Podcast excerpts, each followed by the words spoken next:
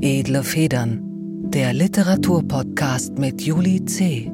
Ein The Pioneer Original. Herzlich willkommen, liebe Zuhörer und Zuhörerinnen, zu einer neuen Folge von Edle Federn, dem Literaturpodcast auf The Pioneer. Mein Name ist Juli C. und ich habe heute Adam Sobocinski bei mir zu Gast. Adam ist Autor, Publizist und Chef des Literaturressorts der Zeit. Und er hat soeben ein neues Buch veröffentlicht. Es heißt Traumland. Und ich freue mich, dass wir heute darüber und über vieles andere sprechen können. Dzień dobry i witam serdecznie, szanowni Adamie. Bardzo się cieszę, że jesteś tutaj i że możemy porozmawiać. Ale to już było bardzo dobrze. Lepiej nie można powiedzieć. das habe ich sogar verstanden. ja, einigermaßen jedenfalls. Ich habe ja mal in Krakau studiert und mir wirklich Mühe gegeben, Polnisch zu lernen und fand es eine wunderschöne Sprache. Aber ja. wenn man überhaupt nicht äh, vorgeübt ist im Slawischen, auch kein Russisch in der Schule hatte und so, muss ich doch aber sagen. Aber du, du, sprichst es ja schon sehr, sehr gut. Ja, aber du weißt ja nicht, wie lange ich jetzt für diesen Einsatz geübt habe. Nein, das Volle drei Tage. genau. Okay, also ähm, die Einstiegsfrage ist immer die Bitte an den Gast, sich der Zuhörerschaft einmal selber vorzustellen. Würdest du das machen? Ja, also ich bin Adam Soboczynski. Auf Deutsch wird es Soboczynski ausgesprochen früher. Oder nein, die meisten sprechen es so aus. Ähm, korrekt werde ich nie ausgesprochen. Das ist auch nicht schlimm, außer ich bin in Polen. Das heißt dann nämlich eigentlich Soboczynski. Aber gut, so ist es nun mal. Ich bin mit sechs Jahren nach Deutschland gekommen, äh, mit meinen Eltern 1981 und seitdem lebe ich hier, bin im Rheinland aufgewachsen und in Koblenz am Rhein, bin dann zum Studium nach Bonn gegangen, aber auch in, von da aus auch in, in andere Länder noch. Ich habe in Berkeley studiert, auch unter anderem und in St. Andrews in Schottland, was sehr nieselig war und wunderschön. Und dann bin ich irgendwie so ein bisschen an der Uni erstmal kleben geblieben und dann bin ich Journalist geworden, indem ich angefangen habe, frei Artikel zu schreiben über Literatur und solche kulturellen Themen, auch Reportagen geschrieben.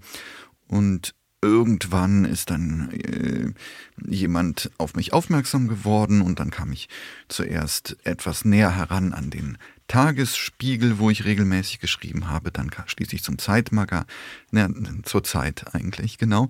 Und äh, dann hat sich eins zum anderen gefügt, so dass ich da jetzt ähm, für die Literatur zuständig bin, was ja ganz schön ist. Ja, ziemlicher Traumjob, stelle ich mir vor, zumindest wenn man Literatur mag.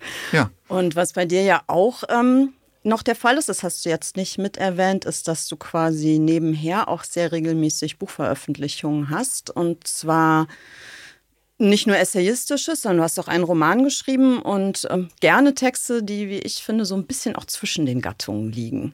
Also einerseits literarisch erzählerisch sind, aber andererseits auch einen essayistischen Ton haben. Ist das sozusagen alles das, was du im Journalistenberuf nicht zu Papier bringen kannst? Auch das stimmt eigentlich nicht, denn ich war schon in einem, am Anfang, als ich angefangen habe, journalistisch zu arbeiten, war ich zunächst einmal in einem Ressort, das hieß Leben in der Zeit und daraus ist dann später das Zeitmagazin geworden. Das heißt, das war von Anfang an eine, ähm, ein, ein Teil der Zeitung, der etwas freier war, wo man eigene Beobachtungen, erzählerische, sehr subjektive Stücke schreiben konnte, auch Reportagen also hinausgefahren ist und daraus etwas machen konnte, auch recht literarisch schreiben konnte. Das war eher erwünscht, also im literarischen Stil meine ich damit. Mhm. Und deswegen habe ich das nie als unnatürlich empfunden, weil das Teil zu meiner sozusagen ja, zu meiner Berufsgeschichte könnte man sagen, äh, gehörte in diesem Bereich zu arbeiten. Und es gibt natürlich auch, auch durchaus Grenzüberschneidungen immer wieder zwischen den äh, Gattungen und zwischen den, dem literarischen und dem journalistischen. Denn keiner wird ja äh, im Journalismus dazu gezwungen, besonders hässlich zu schreiben. Ja, das Gegenteil wäre eigentlich äh, optimalerweise dann wünschenswert. Genau. Ne? Ja. Mhm. Na, dennoch, also was wir heute haben, worüber wir heute sprechen wollen, Traumland ist ja schon eher ein Sachbuch. Wir haben ja gerade schon so ein bisschen drüber geredet, auf welcher Seite man das eigentlich verortet. Auf der Bestsellerliste steht es jedenfalls im Sachbuchbereich. Aber du hast ja auch einen Roman schon geschrieben. Und das, finde ich, ähm, ist dann doch eine Grenzüberschreitung zwischen Journalismus und Literatur, ja, ja. oder? Weil du als Kritiker dann ja auch mal auf die andere Seite gewechselt bist. Ja, ja, auf jeden Fall. Ähm Äh, wobei ich, äh, ich äh, gar nicht so gerne an den Roman zurückdenke. Ähm, fabelhafte Eigenschaften hieß der, weil der so, weil, weil der so verrissen worden ist überall. Das, anders als dieses Buch hier. Deswegen ist das, gehört das etwas, was ich verdrängt habe, sehr stark. Und ich gucke da auch nur noch ungern hinein. Aber, ähm, aber ja, ich habe das, ähm, ich, ich habe auch einen Roman geschrieben, das ist richtig. Mhm. Aber was glaubst du, warum der verrissen wurde? Ist der wirklich, also ich fand ihn nicht schlecht, aber glaubst du, es liegt an der Qualität des Textes oder ist es auch so, dass man sich das unter Kritikerkollegen nicht so gerne zugesteht, dass man dann eben auch Romanliteratur schreibt? Ja, also ich finde, man sollte nicht immer alles nur auf äh, die Missgunst anderer schieben. Ähm, das ähm, kann in Teilen, kann sowas immer passieren. Das ist ja, wir wissen ja seit Balzac, dass Journalisten jetzt nicht einfach nur äh, Engelchen sind, ja, das ist ja völlig klar. Aber äh, so weit würde ich nicht gehen. Ich glaube, dass tatsächlich ähm, äh, es sich vielleicht nicht unbedingt mit der Geschwindigkeit verträgt, mit der man hm, vom Journalismus kommt, Romane schreibt. Also vermutlich wäre es auch nicht ganz falsch gewesen, nochmal ein Jahr länger dran zu sitzen. Das ist schon richtig. Also ich glaube, dass es ein nettes und hübsches Buch gewesen ist und so, aber vielleicht dann auch nicht so sehr. Wenn das Buch sehr, sehr gut gewesen wäre als Roman, dann wäre es so gewesen, dass ähm, es höchstwahrscheinlich dann eher zögerlich rezipiert worden wäre. Auch das gibt es. Natürlich mhm. hat man manchmal ein Problem damit, dass, äh, dass, äh, dass es Kollegen sind, die Romane schreiben. Das kann ich mir schon vorstellen. Ich habe das nie so gesehen, selbst ähm, tatsächlich nicht. Ähm, einfach deswegen nicht, weil ich, ähm, weil ich, äh, weil ich schon immer noch finde, dass man ein Werk sich als solches anschauen muss. Und nicht in Abhängigkeit von der Person des ja, Autors. Das ja. sehe ich absolut genauso. Mhm. Na, umso besser, dass wir heute ein Buch haben, was nicht nur hervorragend ist, sondern auch hervorragend besprochen wird. Also seit das erschienen mhm. ist, sind ja wirklich eine Menge Rezensionen erschienen. Soweit ich gesehen habe, sind die alle absolut positiv. Nähern wir uns mal an. Es ist eine ja, ich hätte fast gesagt, eine autobiografische Erzählung. Es ist ein Rückblick in deine eigene Vergangenheit und du machst aber über die persönlichen Erlebnisse auch so eine kleine Tour d'horizon über die mhm. alte Bundesrepublik, über die neue Berliner Republik. Mhm. Wie kam das, dass du beschlossen hast, zurückzugehen in deine Vergangenheit und deine Erinnerungen aufzuschreiben? Es hing, fing eigentlich damit an, dass ich seit Jahren, also das letzte Buch, was vor diesem hier erschienen ist, ist, glaube ich, acht Jahre her. Und ähm, ich hatte irgendwann einen Buchvertrag gemacht, darüber ein Buch zu schreiben über ja, über, über Deutschland, über dieses Land hier. Und das war so zäh, das schleppte sich so wahnsinnig vor sich hin. Ich hatte irgendwie, fiel mir das so als Landesporträt un, un, unglaublich schwer. Und mhm. Ähm, auch weil es dann auch nicht so wenig schon dazu gab. Das kommt ja auch noch hinzu und man kann das immer wieder updaten, so eine, so eine Deutschland-Geschichte, so ein Deutschland-Bild.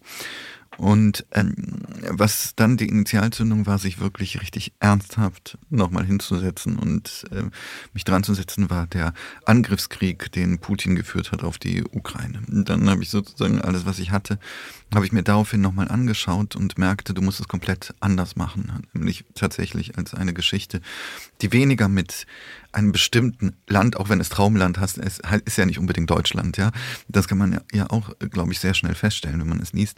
Sondern es ist eigentlich eine Geschichte zwischen dem Osten als Ganzem eigentlich und dem westlichen Konzept mhm, und ob das ja. in irgendeiner Weise noch ähm, revitalisierbar ist oder nicht, ob es bedroht ist, ob es verteidigt werden kann, ob es, äh, ob es an, an, es ist ja nicht nur ein Wirtschaftsmodell, es ist ja auch eine Lebensart.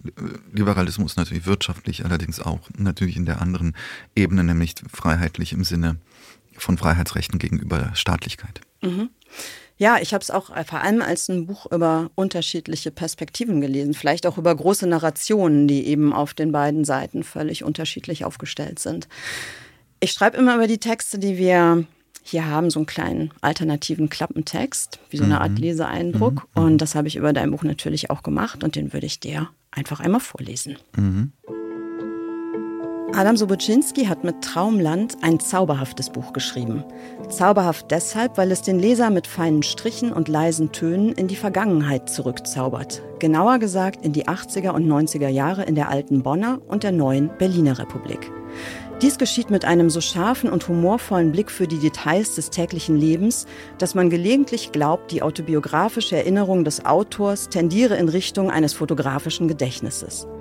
Man läuft durch die Hochwassergebiete in Koblenz. Man sieht Gastarbeiter und Althippies. Man sieht die Kastenwagen der Handwerker mit Aufstiegsträumen und Mittelklassewagen, die auf Kriegsbrachen stehen, weil diese inzwischen als Parkplätze dienen. Man sieht wie durch ein literarisches Teleobjektiv sogar die besonderen Farbmuster von Glasmurmeln, mit denen die Kinder spielen. Man riecht sonntäglichen Braten nach erfolgreich absolviertem Gottesdienst. Man hört die Gitarrenmusik, mit der neuerdings in den Kirchen gegen schwindende Besucherzahlen angeschrummelt wird und den quälenden Sound von Minixylophonen, der aus den Fenstern der Musikschulen dringt. Man erlebt auch die wohlfeile Kapitalismuskritik von Leuten, die gar nicht merken, dass sie auf einem Luxusdampfer durch die Zeitgeschichte schippern. Und Dagmar Berghoff moderiert jeden Abend die Tagesschau. Alles das erscheint uns durch die Augen eines heranwachsenden Jungen, der im Alter von sechs Jahren aus Polen nach Deutschland eingewandert ist. Gerade aufgrund dieser Herkunft ist er vielleicht, anders als viele Deutsche, in der Lage, das Traumland mit dem dicken Kanzler aus vollem Herzen zu lieben. Adam Sobocinski kontrastiert seine Erinnerungen immer wieder in scharfen Schnitten mit der bundesdeutschen Gegenwart, mit der kollektiven Nahtoderfahrung der Corona-Pandemie und dem russischen Angriff auf die Ukraine. Aus heutiger Sicht scheint der Rückblick fast wie eine Zeitreise in ein verflossenes Paradies, aus dem wir unlängst vertrieben wurden. Und trotzdem ist Traumland kein nostalgisches oder gar depressives Buch, sondern eher ein Reisebericht durch verschiedene Perspektiven aus Ost und West. Die Welt ist keine Ansichtskarte, aber immer auch Ansichtssache, weshalb am Ende die Hoffnung bleibt, es möge sich in 40 Jahren jemand trotz allem auf genauso scharfsinnige und liebevolle Weise an unsere Zeit erinnern. Ja, finde ich gut, gefällt mir gut. Hm, finde ich sehr treffend, mich. ja. Finde ich sehr treffend. Ich werde dich das äh, nächste Mal engagieren. Alles klar, das ist sowieso fest eingeplant, als mein äh, nächster Bildungsweg Klappentextautorin zu werden. Ich habe inzwischen auch Übung. Wie ist das mit deinem fotografischen Gedächtnis? Also ich komme ja aus einer ähnlichen Gegend. Ich bin in Bonn aufgewachsen. Mir hm, waren diese hm. ganzen Bilder aus den 80er Jahren wahnsinnig vertraut. Deswegen hat es mich natürlich auch besonders angefixt. Aber es waren so viele kleine Beobachtungen dabei, an die ich mich niemals hätte erinnern können. Das ist mir alles wieder hochgekommen, während ich das gelesen habe. Und ich habe mich dann so gefragt, wo du das hernimmst. Also kam das während des Schreibens oder hast du deine eigene Vergangenheit wirklich wie so ein Film, den du dir anschauen kannst und wo du all diese Kleinigkeiten mhm. vor dir siehst? Ach, eigentlich hängt es auch damit zusammen, natürlich, dass es auch ein Fotoalbum gibt, dass es ein Gespräch gibt innerhalb der Familie, dass man sozusagen Dinge sich noch einmal vergegenwärtigt, äh, die man, die man erlebt hat und dementsprechend, äh, äh, also an Ausflüge erinnere ich mich beispielsweise sehr, sehr gut. Es hängt aber noch mit etwas anderem zusammen, da bin ich auch ganz sicher. Wenn man als Kind irgendwo hinzieht in ein anderes Land, mhm. dann äh, ist man, das steht auch an einer Stelle drin, ist man automatisch erst einmal der Beobachter und nicht Akteur sozusagen des Geschehens. Man vergisst als Akteur mehr, als wenn man beobachtet ah, nur. Ja, das ist, äh, glaube ich, vollständig klar.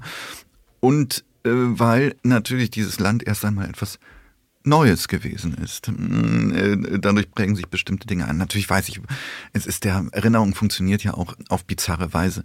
Wir erinnern uns an ganze Jahre komplett nicht, aber dann an ganz bestimmte selektive Momente oder irgendeinen ganz bestimmten Satz, den irgendeine Tante 1985 am Küchentisch gesagt hat. Ja. Mhm.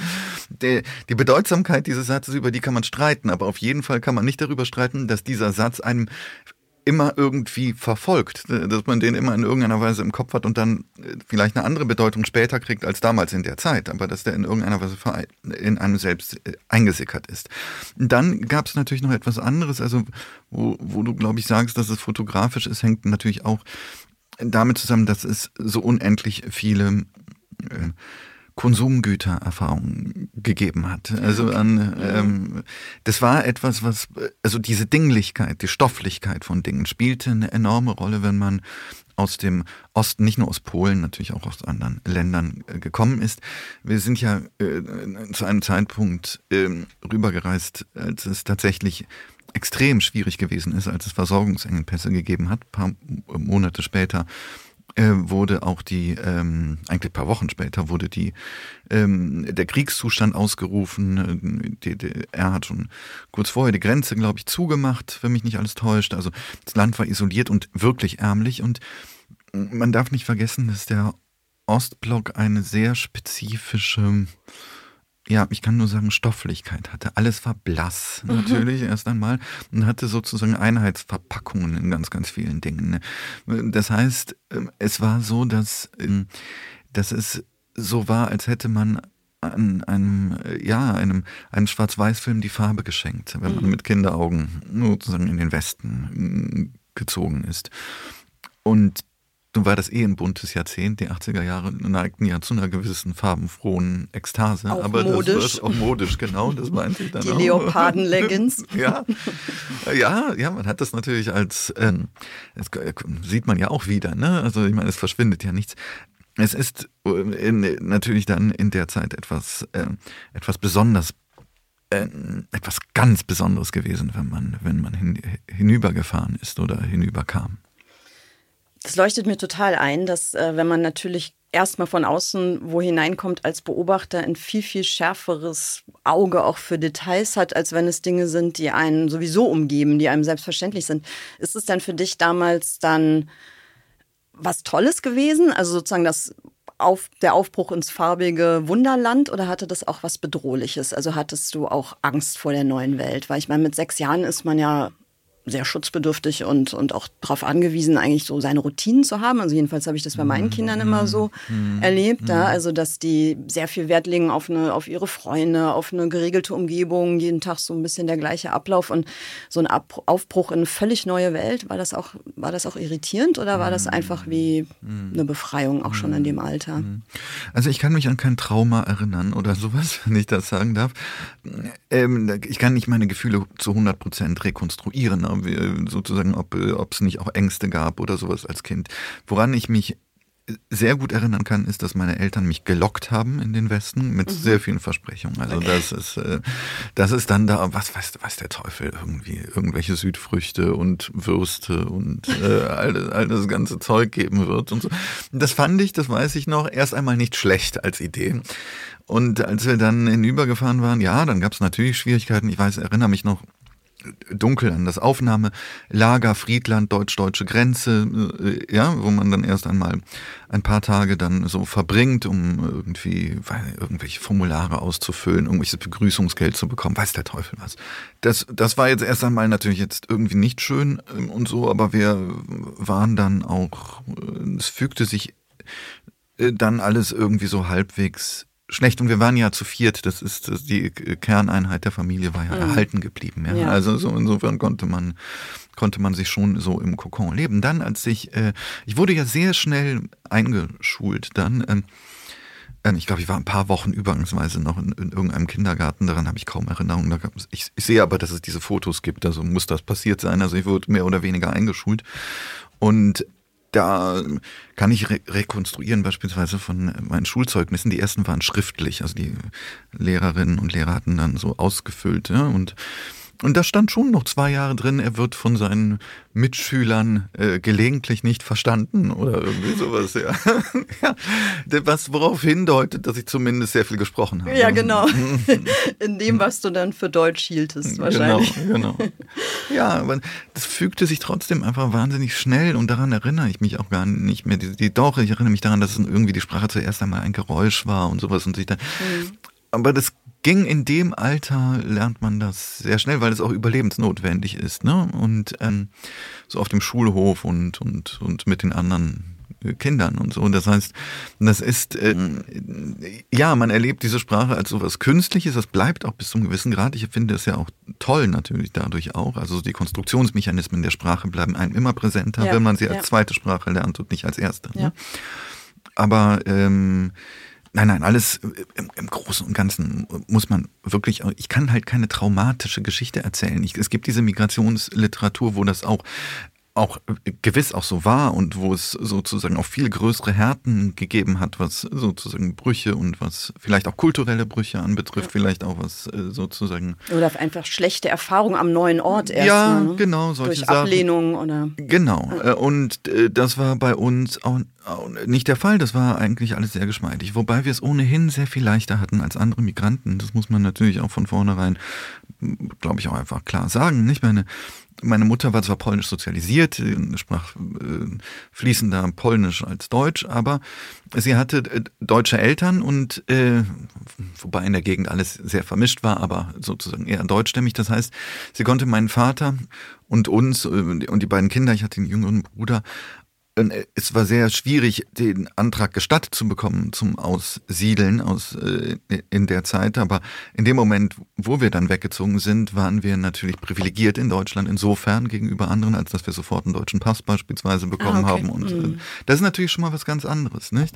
Mm, und dann natürlich auch ich bin mir relativ sicher, ich habe das nur so am, man achtet ja als Kind nicht auf sowas mit unserer Begrifflichkeit oder so. Ja, es gibt eine Geschichte, wo ich so ein bisschen erzähle, wie, wie die Türken behandelt worden sind, die türkischen Mitschüler und so. Und da bin ich mir absolut sicher, dass das für die auch aus phänotypischen Gründen ist, die sozusagen ähm, härter, brutaler, ähm, ja, es liegt völlig auf der Hand und muss man, glaube ich, auch sich gar nicht so stark hineinfantasieren. Die 80er Jahre waren eben noch nicht äh, so stark sensibilisiert, dass man überhaupt ein Einwanderungsland ist, äh, als, das, als, äh, als in unserer Zeit. Ja, das ist absolut richtig. Hast du Lust, uns ein Stück aus deinem Buch vorzulesen? Mhm, mhm, mhm. Mach ich. Federlesen. Das Buch ist am Anfang mh, mm, recht chronologisch aufgebaut, grundsätzlich chronologisch aufgebaut. Manchmal gibt's, ähm, ja, wird was vorweggenommen oder etwas ähm, äh, oder zurückgeblickt, aber im Großen und Ganzen folgt es eigentlich den, den Jahren, die es gibt. Und ganz am Anfang wird so unsere Ausreise und das Ankommen in, in Koblenz, sehr weit im Westen der Republik gelegen, in Rheinland-Pfalz. Und ähm, hier bin ich, äh, charakterisiere ich ein ganz kleines bisschen die Stadt in dieser ersten äh, Episode, die ich, die ich vorlese. In Koblenz am Rhein waren wir an den Ort der Romantik schlechthin geraten, ohne uns dessen bewusst zu sein. Während der sonntäglichen Familienausflüge konnte man die Rüstigkeit der bereits alternden Republik besichtigen. Noch war das draußen nur Kännchen ebenso Praxis wie das literweise konsumierte Pilz. Deutschlandflaggen wehten an Ausflugsschiffen, auf denen alteingesessene Senioren und asiatische Touristen saßen, die begeistert auf die deutsche Landschaft zeigten. In den Lokalen am Rhein und an der Mosel servierten korpulente Kellnerinnen durch die Nikotinschwaden hindurch Nahrhaftes aus Bratpfannen, während man in anderen Weltteilen bereits das Androgyn Schlanke und die Asketen verehrte. Nicht so in Koblenz. Hier gab es keine Jogger und kein Yoga. Hier gab es noch lange über die Verfallszeit hinaus verqualmte Eckkneipen mit Herrengedecken, Häkeldeckchen und prachtvolle Männerbäuche. Es gab noch Working Class Heroes, obwohl die niedere Beamtenschaft dominierte. Es gab fettselige Pommesbuden und mit farbenfrohen Plastikblumen ausstaffierte Eissalons. Es gab Cappuccino mit hohem Sahnegebirge. Es gab regelrechte Honoratioren und Stadtteilberühmtheiten mit ihren hervorgehobenen Familien, die Bäckerin, den Pfarrer, den Fahrlehrer, den Metzger, die Friseuse. Sogar das schwergewichtige Brigittchen, die schon recht alte Prostituierte vom Goldenen Stern kannte ausnahmslos jeder, auch die Kinder.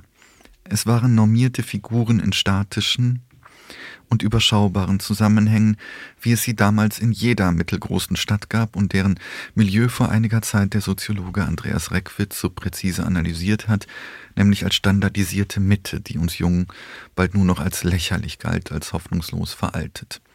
Sie wurde verspottet wie der gehäkelte Klopapierhut im Auto, wie der röhrende Hirsch auf Gemälden von Großeltern, wie die weißen Socken zu Herrensandalen wie Helmut und Hannelore Kohl am Wolfgangsee, wie Robert Lemke mit seiner Sparschweinsendung. Aber noch waren die Insignien deutscher Gemütlichkeit nicht ausschließlich Klischee, sie waren noch nicht vollends entwertet, sondern allerorts zu besichtigen.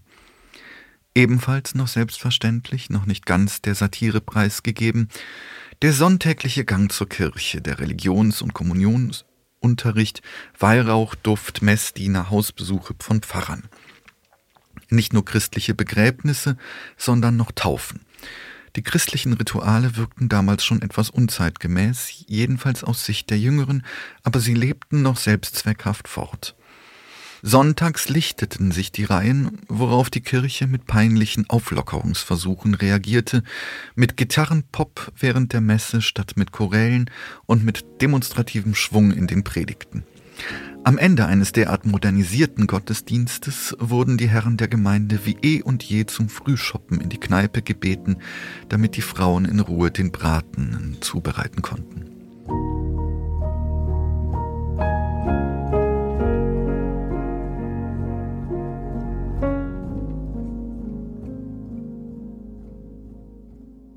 Das mit dem Frühshoppen, daran erinnere ich mich noch sehr genau, weil ich das Wort überhaupt nicht verstanden hatte. Ich weiß gar nicht, wusste Was gar nicht, was, was, was ist das denn jetzt hier, Frühshoppen? Ja. Und sowas. Und dann wurde mir das, meine Eltern wussten das auch nicht, mir wurde das dann irgendwie mal erklärt, ja. Also das klingt aus heutiger Sicht ne, schon wirklich, als wäre das 200 Jahre her. Also ich kann mich noch dran erinnern, ich habe sehr früh angefangen, joggen zu gehen, noch zu Bonner Zeiten. Da war ich vielleicht so 17, 18 Jahre alt. Und da haben mich ernsthaft zum Teil Leute gefragt, was ich da mache. Und, oder haben Witze gemacht, so nach dem, "Hö, wovor rennst du denn weg? Also weil das wirklich niemand gemacht hat. Und 20 Jahre später gab es kaum noch jemanden, der das nicht gemacht hat. Ja, ja, da sieht man sie rennen, ne, dann jetzt und so, überall am Rhein. Nee, das war noch äh, völlig untypisch, klar. Ja, absolut. Du hast jetzt in der Stelle schon sehr stark mitschwingen lassen, dass das, also dass diese Welt, die du beschreibst, diese bundesdeutsche Gemütlichkeit, dass das eigentlich irgendwie zur Lachnummer wurde. Also dass man das eigentlich ohne Satire gar nicht mehr anschauen konnte, weil es schon, als es noch aktuell war, so was miefig Vergangenes irgendwie an sich hatte. Das habe ich ganz genauso erlebt. Als Jugendliche habe ich es natürlich gehasst. Ja, klar, weil man mit der eigenen Herkunft ja auch immer so ein bisschen hadert. Also ich wollte da unbedingt raus. Ich wollte weg aus Bonn. Ich fand es so schlimm, auch eng in dieser Behaglichkeit und Behäbigkeit. Aber ähm, wenn man es, also wenn ich es jetzt lese in deinem Buch und wollte ich eben fragen, ob dir das auch so ähnlich geht, entstehen schon auch wieder Sehnsuchtsgefühle, oder? Man hat das Gefühl, es ist auch was verloren gegangen, was man damals hatte.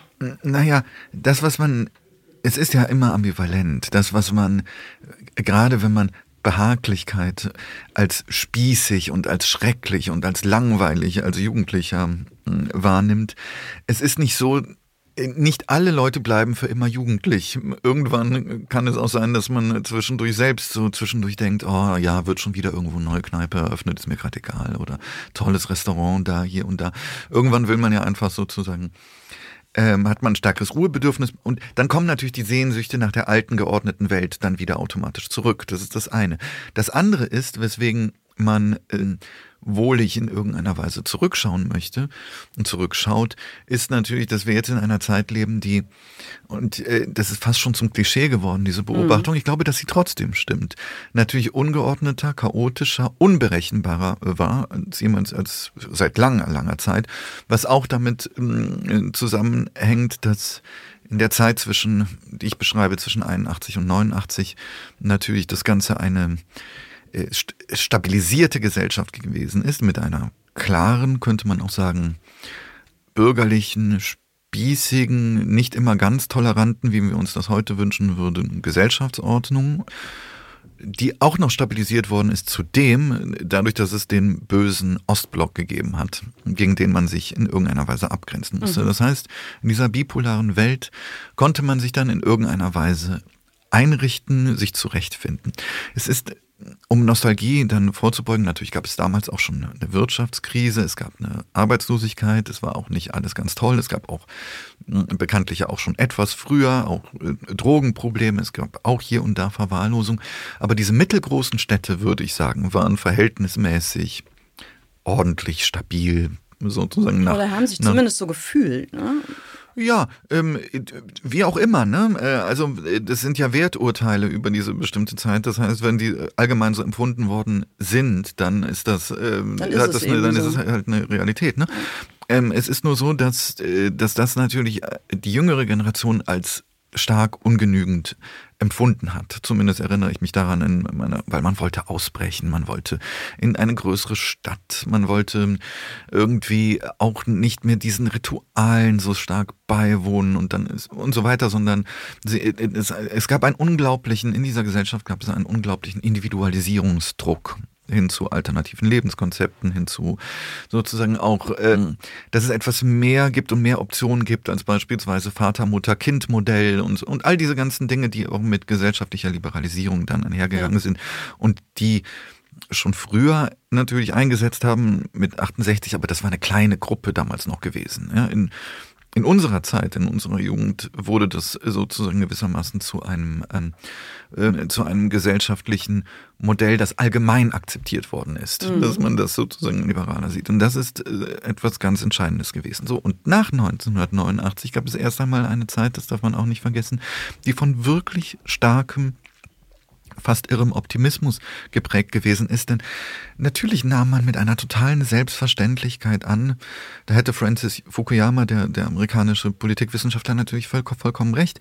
Man hatte das der Gefühl. Vom Ende der Geschichte, vom Ende der Geschichte geschrieben sprach, hat und genau. eigentlich meinte, jetzt hat sich das einmal geklärt, es gibt jetzt eine Sieg, also sozusagen eine siegreiche Gesellschaftsform und damit wird sich auch nicht mehr so viel ändern. Also das war sozusagen mal ganz grob gesagt die These. Ja, und äh, das wurde, wurde im Nachhinein dann stark kritisiert. Ich, ich finde es äh, voreilig, denn erstens funktioniert das bis zu einem gewissen Grad immer noch.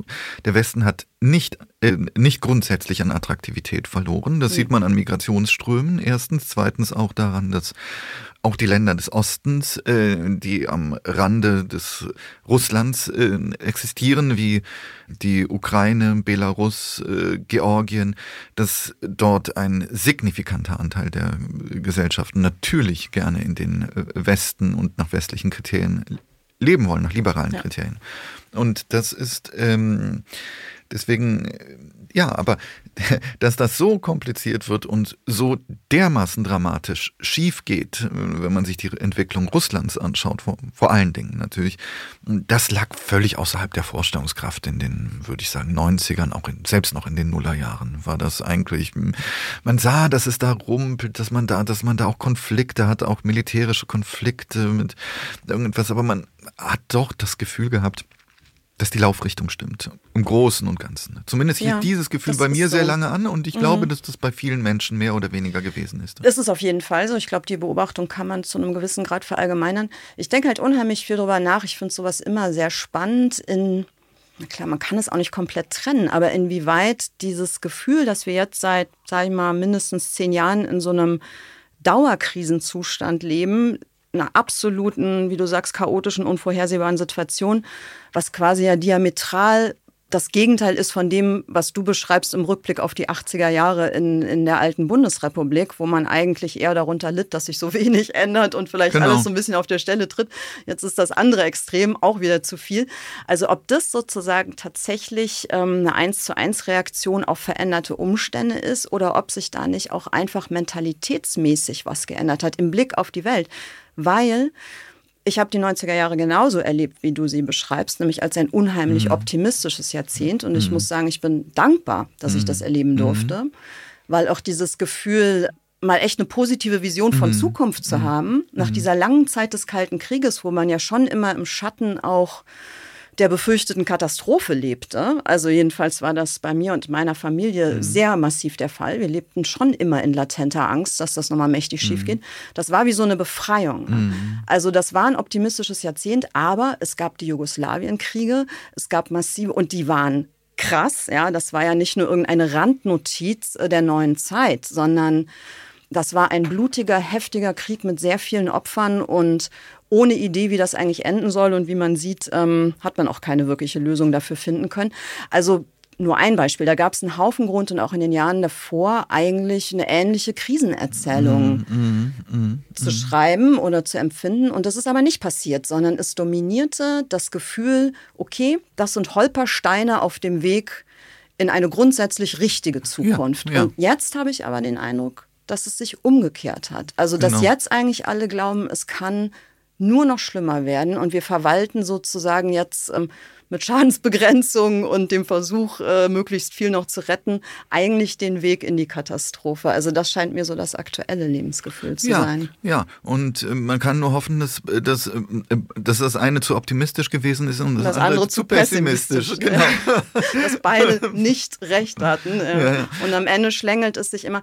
Klar, aber wir Menschen haben, glaube ich, einfach so ein inneres Bedürfnis, Tendenzen ähm, hm. festzustellen. Also wir können, glaube ich, nicht mit der Vorstellung leben, naja, es geht halt immer am Kreis Kreis oder zumindest nein, in unserer nein, Kultur können nein, wir es, das nicht. Es ist ja auch nicht, passiert ja auch nicht. Es kann auch was Eruptives passieren und es ist tatsächlich so, dass, äh, dass man dann später sagen wird, ja, siehst du, wir haben es eigentlich auch schon damals, man hat eigentlich schon gesehen, es gab diesen Punkt und den und ah, wenn sollte, was ich nicht hoffe, die äh, EU zusammenbrechen, wird man natürlich im Rückblick sagen, naja, es hat sich ja schon angekündigt. Es gab dieses und dieses und dieses und dieses äh, stattgefunden. Großbritannien ist ausgetreten.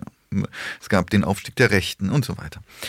Und äh, ich glaube, dass was die Krisen in unserer Zeit jetzt von den vorherigen äh, unterscheidet, du hast natürlich die Jugoslawienkriege beispielsweise genannt, hängt, ähm, glaube ich, damit zusammen, dass man in der Zeit noch mh, mm, stärker das lokalisieren konnte als Lokalkonflikte, die es gegeben hat. Wenn Russland in Europa Kriege führt, und zwar mit ähm, ja, regelrechte Feldkriege, mit, mit, äh, mit Schützengräben und weiß der Teufel was, dann erinnert das an ganz andere Katastrophen als sozusagen die regionalen Konflikte, die natürlich extrem dramatisch gewesen sind für die Leute, die dort vor, vor Ort gewesen sind. Das will ich überhaupt nicht bestreiten, um Gottes Willen.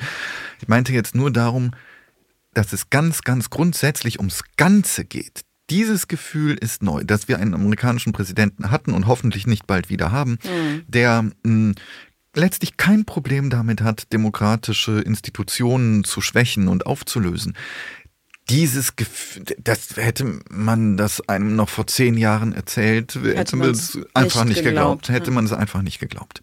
Das heißt, es bestehen so Dinge, die so mit leichten Irrealitätsverlusten fast schon einhergeht, wo man sich so fragt, äh, stimmt das? Passiert das? Ist, dann gewöhnt man sich komischerweise dann immer wieder daran. Ne? Es sortiert sich dann wieder alles neu.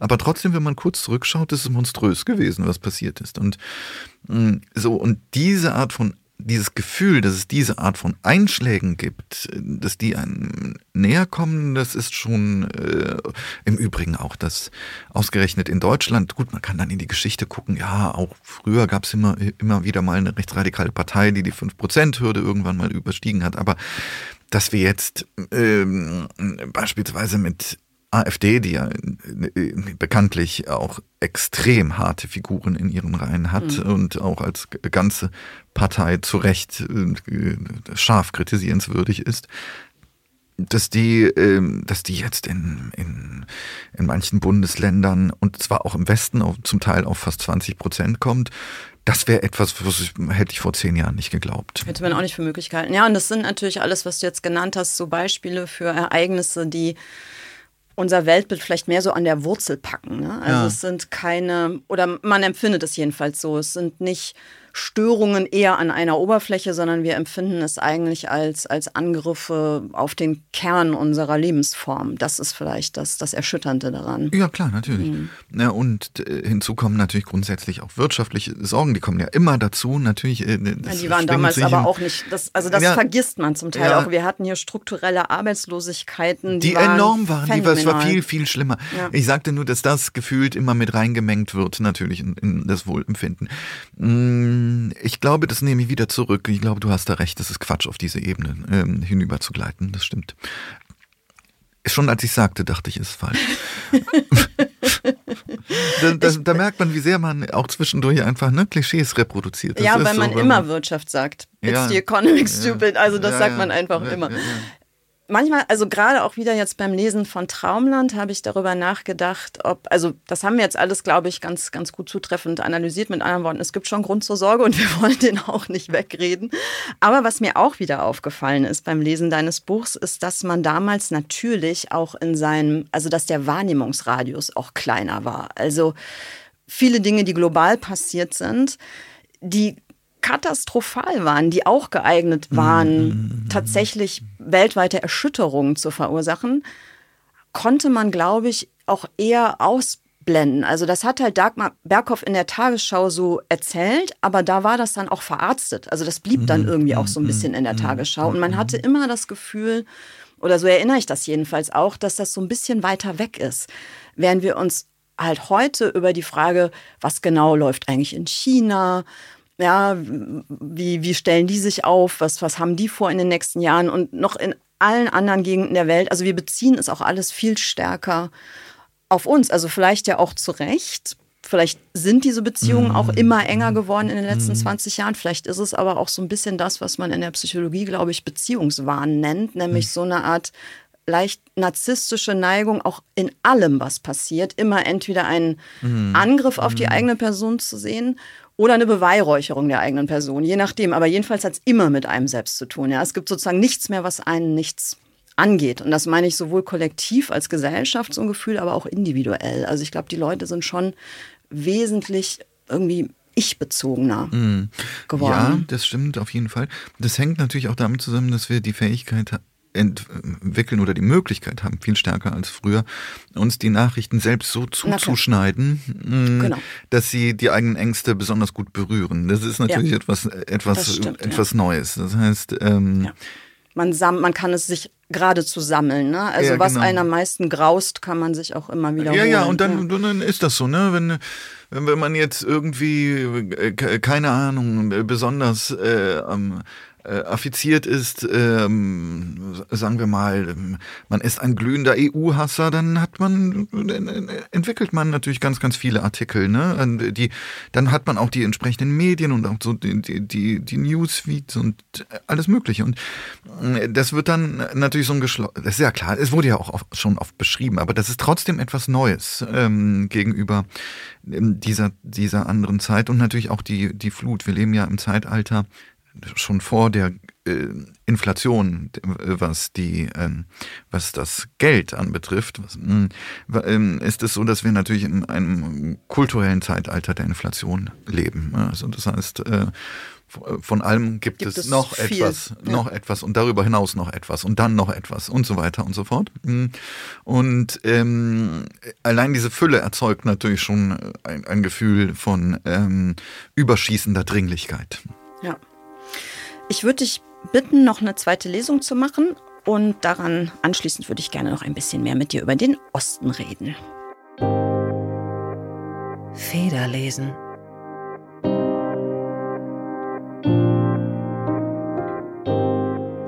Ähm, Jetzt geht's mh, noch ein bisschen weiter.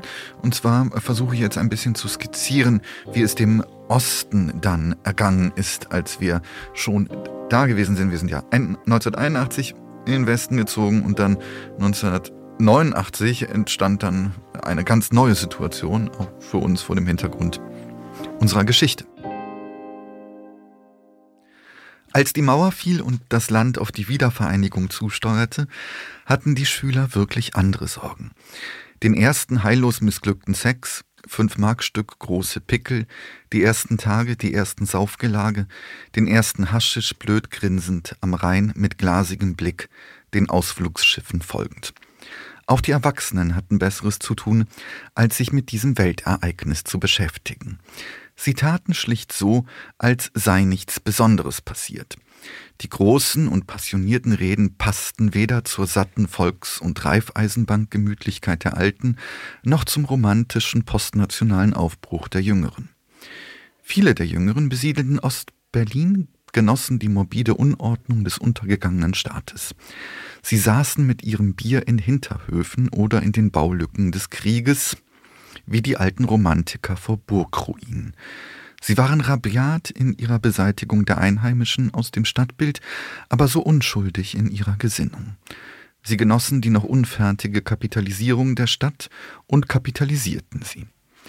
Aber mit den Ostdeutschen selbst, den Trägern des Umsturzes, wie sie nun zu besichtigen waren, diesen Schnauzbart, Dauerwellen und Jeansanzugträgern mit ihren D-Mark-Freude, ihren Plastiktüten, ihrem Wir sind ein Volk-Patriotismus und Deutschlandflaggen, konnten sie dann doch sehr wenig anfangen. Meine Eltern schon. Sie erkannten in den biederen Gesichtern des aufmüpfigen Volkes sich selbst. Sie spiegelten ihren eigenen kleinbürgerlichen Aufstieg, ihren Stolz und ihren Mut zu einem Neuanfang. Sie fühlten sich bestätigt und reingelegt zugleich. Bestätigt, weil die Perspektivlosigkeit des Ostens, den sie erlebt hatten, nun durch die Geschichte beglaubigt wurde. Reingelegt, weil es nur acht Jahre waren, die sie hätten ausharren müssen, um den Zusammenbruch vor Ort zu erleben, statt auszuwandern. Wir saßen vor dem Fernseher bangend und mitfiebernd auch mit den Politikern, die in einer unpathetischen Zeit pathetisch sein mussten. Das Ungelenke hatte etwas Beruhigendes. Der Triumph ging ihnen gründlich ab. Die großen Worte fielen in eine Zeit, die allem Großen längst abgeschworen hatte. Meine Eltern haben nicht recht verstanden, weshalb die deutsche Einheit bei so vielen eher unbeliebt war.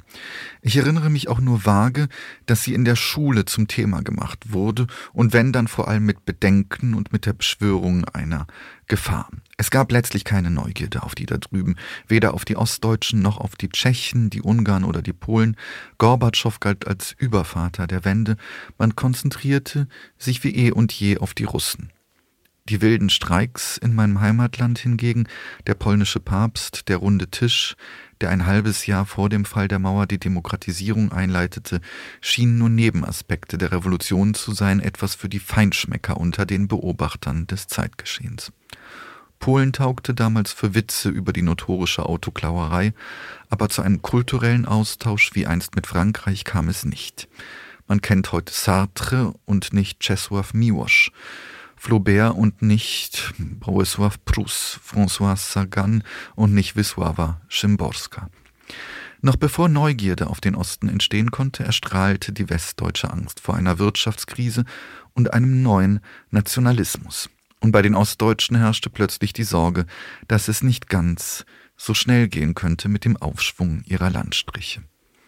Ich selbst war gefangen von Augenblick von den Bildern der aufgerissenen Mauer und den fassungslosen Augen der DDR-Grenzer, die sonst, wann immer wir nach Polen in den Urlaub fuhren, mit eisernen, überheblichen, feindseligen Mienen unsere Pässe prüften.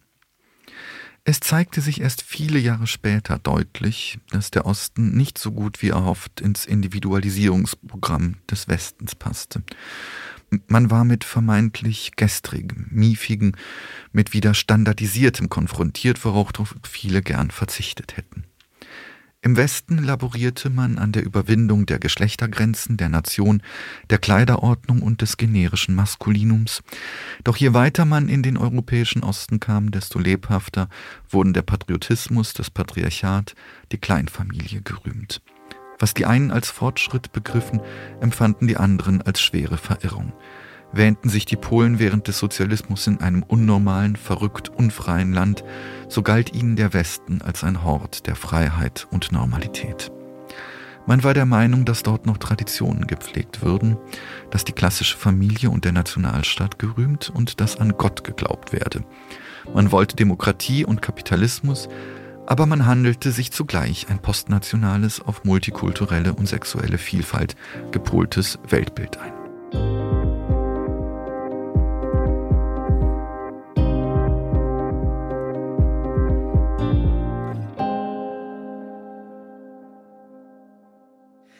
Ja, das klingt, als wäre da ein Missverständnis am Werk gewesen auf beiden Seiten, oder? Ja, vielleicht. Ich weiß gar nicht, ob das Missverständnis setzt voraus, dass man genau verbalisiert und wirklich ganz, ganz genau das sozusagen für sich klar gemacht hat. Ja, natürlich war da ein, ein, ein es gab viel eher ein Zeitlichkeitsproblem. Zu dem Zeitpunkt beispielsweise, als wir 1981 nach Westdeutschland äh, gefahren sind, war es ja gezogen sind, war es ja tatsächlich noch die Welt, die hier beschrieben wird als Wunschbild des Westens mit seiner ganz großen Spießigkeit. Nur in der Zeit, in der Zwischenzeit hat sich wahnsinnig vieles mobilisiert. Und das vollzog sich verhältnismäßig schnell, meiner Meinung nach. Mhm. Und es war etwas, wo es dann tatsächlich ein, eine Art zwei Geschwindigkeiten gab, Ost und West, was gesellschaftliche Liberalisierung anbetrifft. Das ist das eine. Das zweite ist, und das ist mindestens genauso entscheidend, dass diejenigen aus dem Osten, die genau an diesem liberalen Individualisierungsprojekt teilhaben wollten, ausgezogen sind ganz häufig. Die sind in den Westen gegangen, das waren diejenigen, die mobil gewesen sind. Mhm. In Ostdeutschland wurde das ja auch oft ähm, oft genug und richtigerweise beklagt, dass die jungen mobilen Frauen, nicht die äh, die Jungs äh, dort haben äh, stehen und sitzen lassen, um in den Westen zu ziehen. Das ist, glaube ich, ein Nicht häufiges. Nicht nur die Jungs, sondern auch die Institutionen, in denen sie hätten arbeiten können und so naja, weiter. Eben, also, eben, eben. Und die mh. Gesellschaften und die Zivilgesellschaft, die sie hätten prägen, prägen können, können ja? ja, was nicht, was nicht geschehen ist. Das ist kein Vorwurf zu machen, nicht? Jeder hat das Recht, vor allen Dingen, wenn es auch nur ein, ein einziges Land ist, hinzuziehen, wo immer man möchte. Aber es war, hatte trotzdem natürlich einen Effekt, ganz neutral ja. gesagt, auf die auf die Länder, in denen es gab. Das heißt, diejenigen, die dort in diesen Ländern, die ohnehin schon etwas ähm, von vornherein, was ich auch überhaupt nicht schlimm finde, äh, konservativ eingestellt äh, gewesen sind, wurden dann auch in eine, haben sich dann natürlich immer stärker radikalisiert und äh, wurden dann, zumindest in Polen sehe ich das zu echten Reaktionären, was dann natürlich ein echtes Problem ist, weil dann hat man natürlich ähm, all die ganzen Phänomene, wie wir sie jetzt kennen. Mhm. Was ich bemerkenswert finde, ist, dass du, also das war jetzt die Ostperspektive, dass du die Westperspektive auch sehr ehrlich beschreibst, weil du nämlich erzählst, und ich habe das wirklich genauso erlebt, man hat ja immer nur den eigenen subjektiven Blick auf die Welt, aber ich habe es wirklich auch in einem weiteren Umfeld so erlebt, als die Mauer fiel und es dann auf die Wiedervereinigung zuging, hat es in meinem Umfeld die Leute vor allem nicht wirklich interessiert. Mhm. Was ja jetzt so, also jetzt 33 Jahre später geht ja gerade der Ost-West-Diskurs nochmal neu los. Ich glaube, also hier in Deutschland, ich mhm. glaube, das mhm. ist auch in Teilen wirklich notwendig, dass wir nochmal darüber sprechen. Im Rückblick wirkt es aber dann immer so in den Gesprächen, als zumindest aus westlicher Sicht, als wäre man ja von Anfang an sozusagen total dafür gewesen und hätte sich wahnsinnig gefreut auf die Brüder und Schwestern aus dem Osten und äh, enttäuschenderweise wählen die jetzt aber alle AfD und wie konnte das passieren? Ich habe das eben eher so erlebt, wie du das beschreibst, dass man das zwar irgendwie schon ja, bemerkenswert fand, ja, was da gerade los ist, aber dass man sehr abwartend war, dass mhm. viele Leute auch sagten so, naja, Wiedervereinigung vielleicht auch erst in 10 oder 15 Jahren, wir können ja auch mhm. erstmal gucken, ja, erstmal zwei Staatenlösungen und dann sehen wir weiter, also nichts mhm. überstürzen.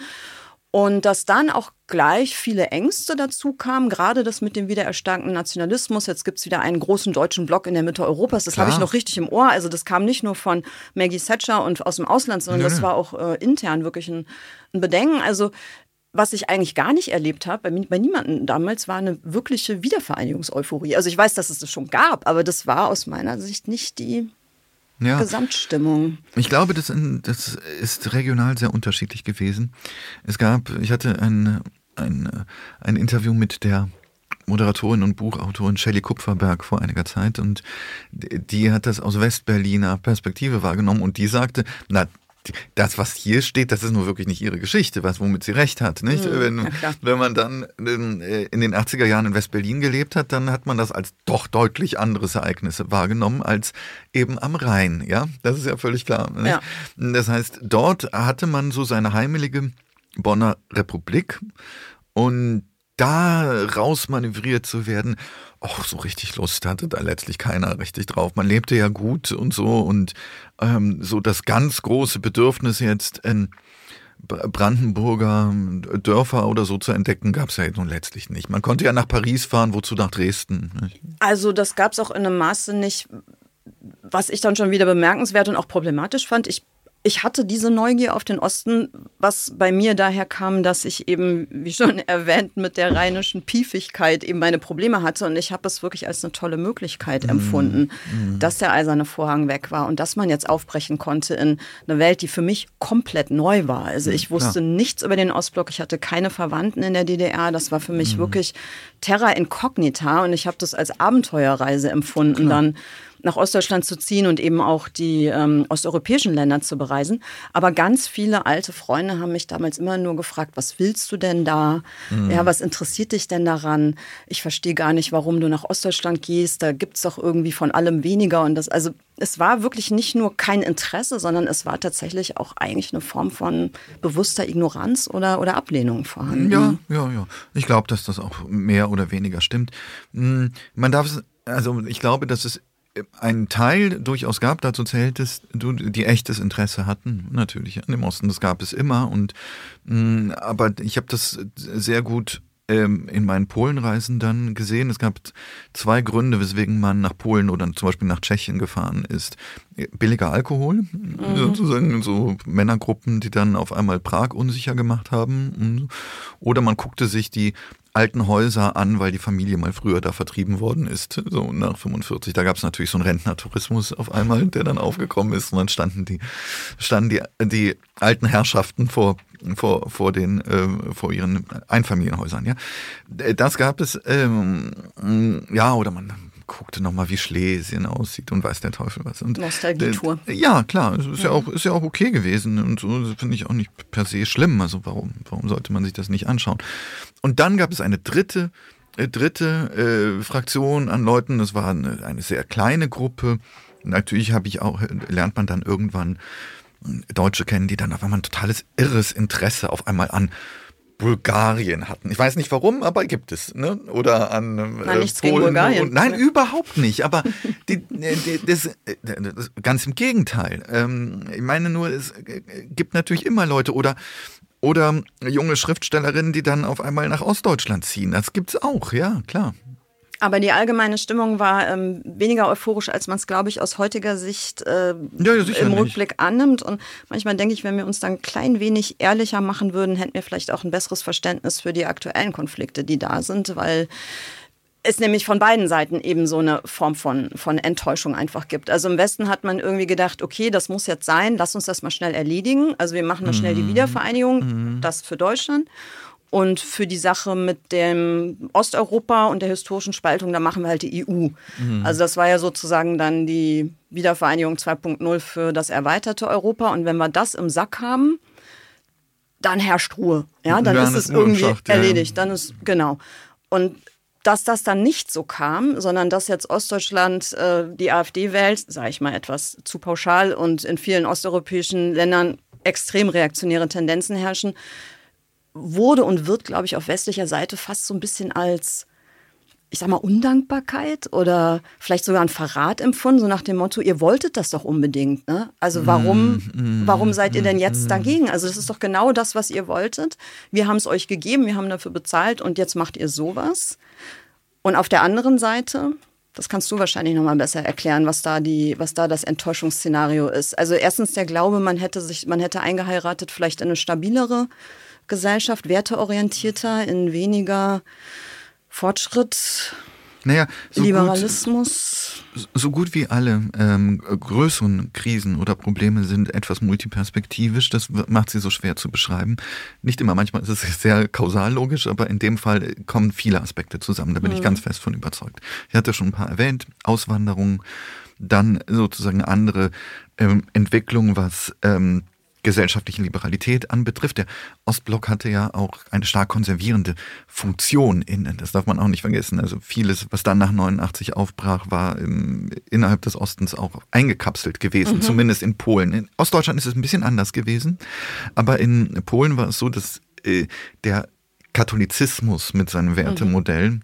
ein, ein Gegenmodell gewesen ist innerhalb des Staates zur zum Sozialismus. Und dadurch sozusagen war auch etwas festgefügt worden, was dann später, was dann später äh, sozusagen aufge, auf, aufgebrochen ist. Ja, das heißt, das sind äh, sozusagen Aspekte und es gibt noch einen Aspekt, der noch hinzukommt, nämlich der Erfolg der Osterweiterung ist gleichzeitig auch ein wenig das Problem. Wenn man sich Polen anschaut derzeit, wird man wirklich beim besten Willen, wenn man reist und man fährt von Cottbus, sagen wir mal, nach, äh, nach Breslau, Wrocław zum Beispiel, dann wird man keinen äh, Wohlstandsunterschied mehr mhm. wahrnehmen. Ja. Wird man einfach definitiv nicht.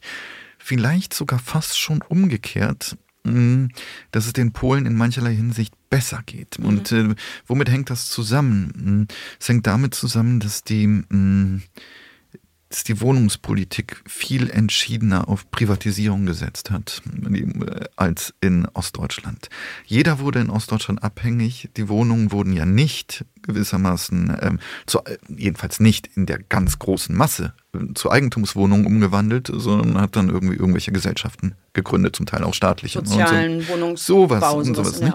In Polen hat man radikal einen anderen Weg gewählt. Man mhm. hat die alle im Laufe der Zeit privatisiert und hat die zum Teil, weil es war ja Volksvermögen, das darf man ja nicht vergessen, sozialistisches Volksvermögen, man hat die zu einem symbolischen Preis zum großen Teil an die Leute abgegeben. Das heißt, es entstand so etwas wie eine Gesellschaft von Eigentümern ihrer eigenen Bleibe. Das führte auch im nächsten Schritt dann auch zu einem stark protektionistischen Lebensgefühl, mhm. zu gated Communities zum Teil sogar, und zwar recht vielen, die entstanden sind in den letzten Jahren. Das heißt auch zu einer gewissen Abschottung. Man will das, was man jetzt erreicht hat an, äh, an Wohlstand, auf gar keinen Fall gefährdet sehen. Man hatte gewissermaßen, wenn man es kurz zusammenfassen will, jahrhundertelang gedarbt, gerade in dieser Region, Mittelosteuropa. Jetzt hat man sich was aufgebaut und jetzt kommen sozusagen irgendwelche Westeuropäer und sagen, macht Tür und Tor auf, damit hier möglichst jeder von eurem Kuchen auch etwas abhaben kann. Da wird zu einem Zeitpunkt also Solidarität eingefordert, zu der diese Leute, und man kann das auch sehr kritisch sehen, und ich tue das auch partiell auch, die, die zu denen, die, und die Leute sind einfach nicht bereit, in zu diesem Augenblick ähm, das zu, ähm, das zu leisten. Das muss man mhm. einfach ganz klar sehen. Das ist sozusagen die, mh, mm, der Wohlstand führte zu einer gewissen Abschottungsmentalität. Ja, das ist verständlich, wenn du das so beschreibst. Du sagst an einer Stelle, da ist es, glaube ich, auf Deutschland bezogen gewesen in deinem Buch, auf Niemce. Ich kann es jetzt leider nicht mehr aus dem Kopf zitieren, aber sinngemäß ist es so die Aussage, dass es sowieso eigentlich, auch schon im alten Westdeutschland, immer nur dieser Wohlstand war, der Kit für die Gesellschaft oh, gewesen ist. Also dass sozusagen kein wirklicher Kern aus was gibt es alles, Kultur, Identität, Religion könnte so etwas sein, ja, was eine Gesellschaft zusammenhält, was vielleicht für ein Wir-Gefühl sorgt. Du sagst, das ist eigentlich immer nur der Wohlstand gewesen. Das fand ich ein sehr ähm, hartes Urteil, aber heißt ja nicht, dass es falsch ist.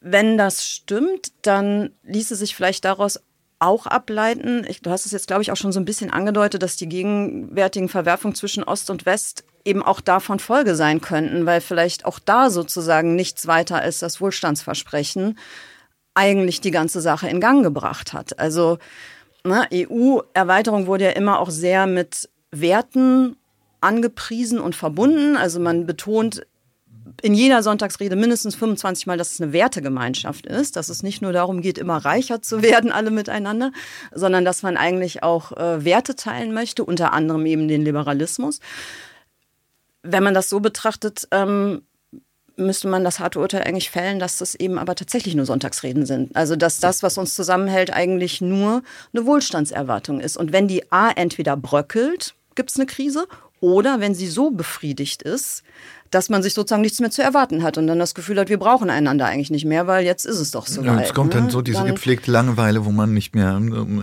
ja, das ist es nicht. Und ähm, ja, ich würde dem gar nicht äh, widersprechen wollen. Erst einmal ist Schade ein wohl. Eigentlich. Na doch schon, ich kann es äh, ja oder anders. Äh, ähm, erstmal finde ich es nicht schlimm, dass es ein Wohlstandsversprechen gibt, dass es eine Erwartung gibt und ich glaube, das ist auch stark implementiert in uns. Wir möchten ganz im Kern, dass wir und unsere Familie oder auch der Freundeskreis, dass es grundsätzlich aufwärts geht und kein Niedergang stattfindet. Ja, also ja. das ist, glaube ich, auch so eine sehr basale Regung und so. Nicht?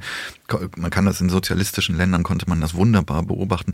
Es ist ja nicht so, als hätten die Leute dort gehungert, nur diese Depression, dass man sozusagen auch in keinerlei auch mehr Wettbewerb treten kann, zum Beispiel zueinander. Das war natürlich auch etwas Trübes, hatte etwas Trübes, unglaublich Schreckliches. Nicht? Und ich glaube, dass auch das Staatssystem tatsächlich mit der Anthropologie nicht zusammenpasste. Nicht zusammenpasste. Mhm. Ja? Stagnation so, ist nichts für uns. Genau, mhm. das ist nicht so. Das heißt, mhm. muss, man hat ein, ein Perfektionsstreben, ein Aufstiegsstreben und äh, das kann sich unterschiedlich ausgestalten. Das kann mal idealistischer, das kann mal stärker sich materialistisch äh, ausprägen. Aber ich glaube, dass, dass tatsächlich auch der Wohlstand da ein ganz entsprechender Moment gewesen ist. Und jetzt die, die, die Brechtsche Frage natürlich, Bertolt Brecht, äh, kommt das Fressen oder die Moral zuerst und so. Und ich glaube schon tatsächlich, dass das eine gewisse Grundlage ist, dass es Gesellschaften besser geht, wenn sie wenn sie wohlhabend sind, dann bilden sie nämlich überhaupt erst so etwas heraus wie zivilgesellschaftliche Prozesse beispielsweise und so weiter, weil überhaupt die Zeit dafür da ist, dass mhm. man das machen kann, ne? weil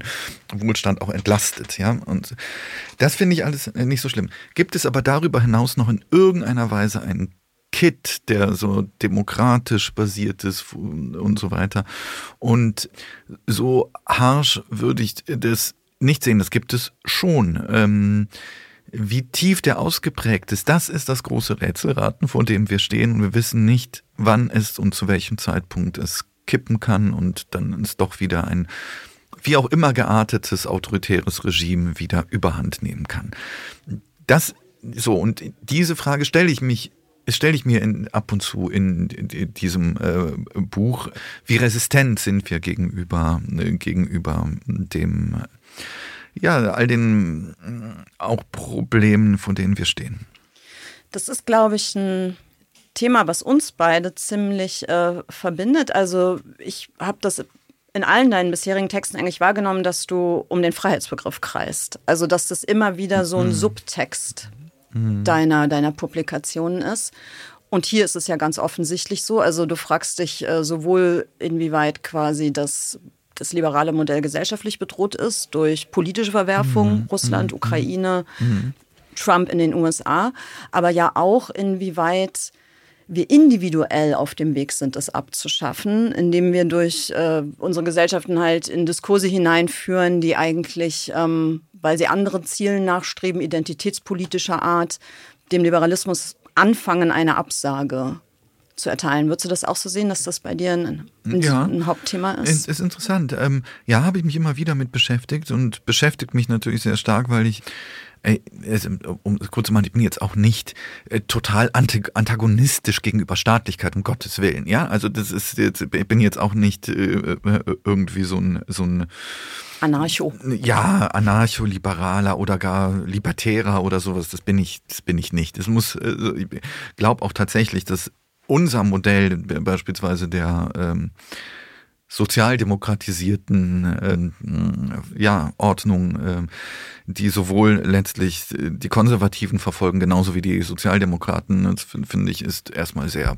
plausibel und deutlich sinnvoller als, als Länder, in denen das härter und blutiger ausgefochten wird, wer erfolgreich ist und wer nicht. So, das, äh, so weit würde ich, so weit ich äh, schon gehen. Aber es gibt auf ganz, ganz vielen Ebenen natürlich eine Bedrohung von, äh, von, von Freiheit. Äh, man könnte auch fragen, sind wir durch die Digitalisierung, wie, wie fremdbestimmt werden wir dadurch, dass wir immer stärker auch Daten freigeben, all diese ganzen Aspekte. Selbstverständlich ist die Freiheit das, was am wenigsten selbstverständlich ist und am stärksten bedroht wird derzeit. Durch eben mediale mediale Aspekte, allerdings auch ganz banal natürlich durch militärische Gewalt, die derzeit aufflammt. Das waren jetzt wieder vor allem die äußeren mhm. Einflüsse, mhm. die freiheitsgefährdend sein können. Aber irgendwie gibt es doch auch ein inneres Unbehagen an der Freiheit, ja, oder? Also da ist auch eine individuelle Mhm.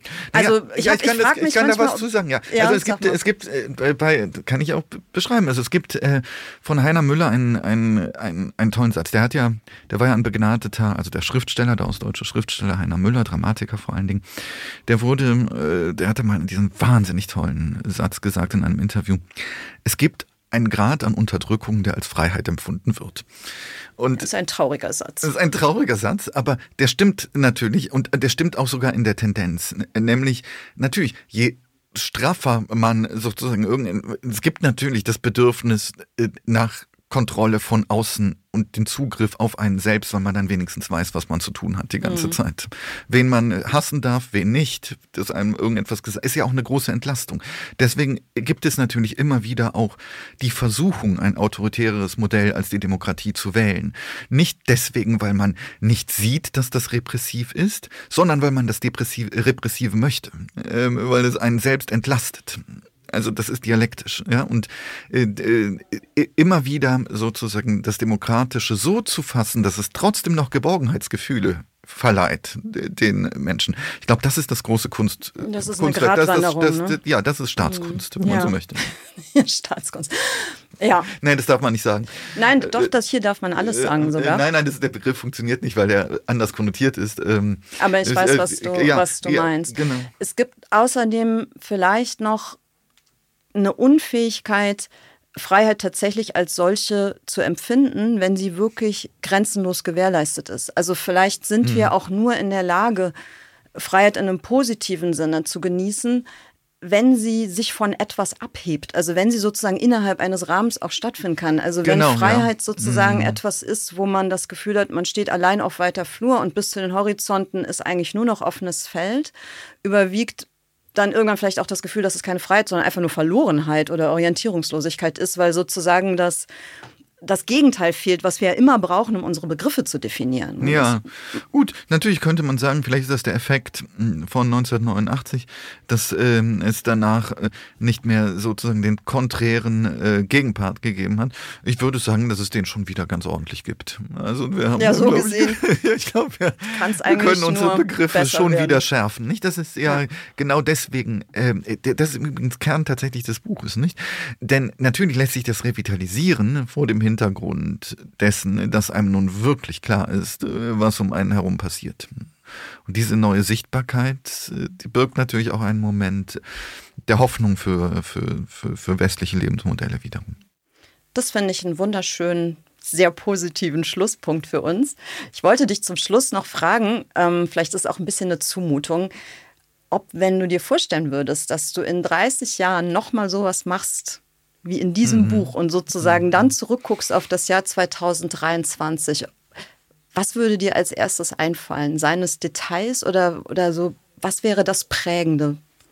Kann man das sagen oder ist das ein bisschen viel verlangt, so eine geistige Reise in die Zukunft und dann den Rückblick? Ja, das fällt mir weh. äh, Also wenn es tatsächlich um Alltags Ja, um Alltagsbeobachtungen. Alltags, Alltagsbeobachtungen gehen würde. Oh Gott, oh Gott. Wären oh es die Gott. Jogger oder wären es die Mhm.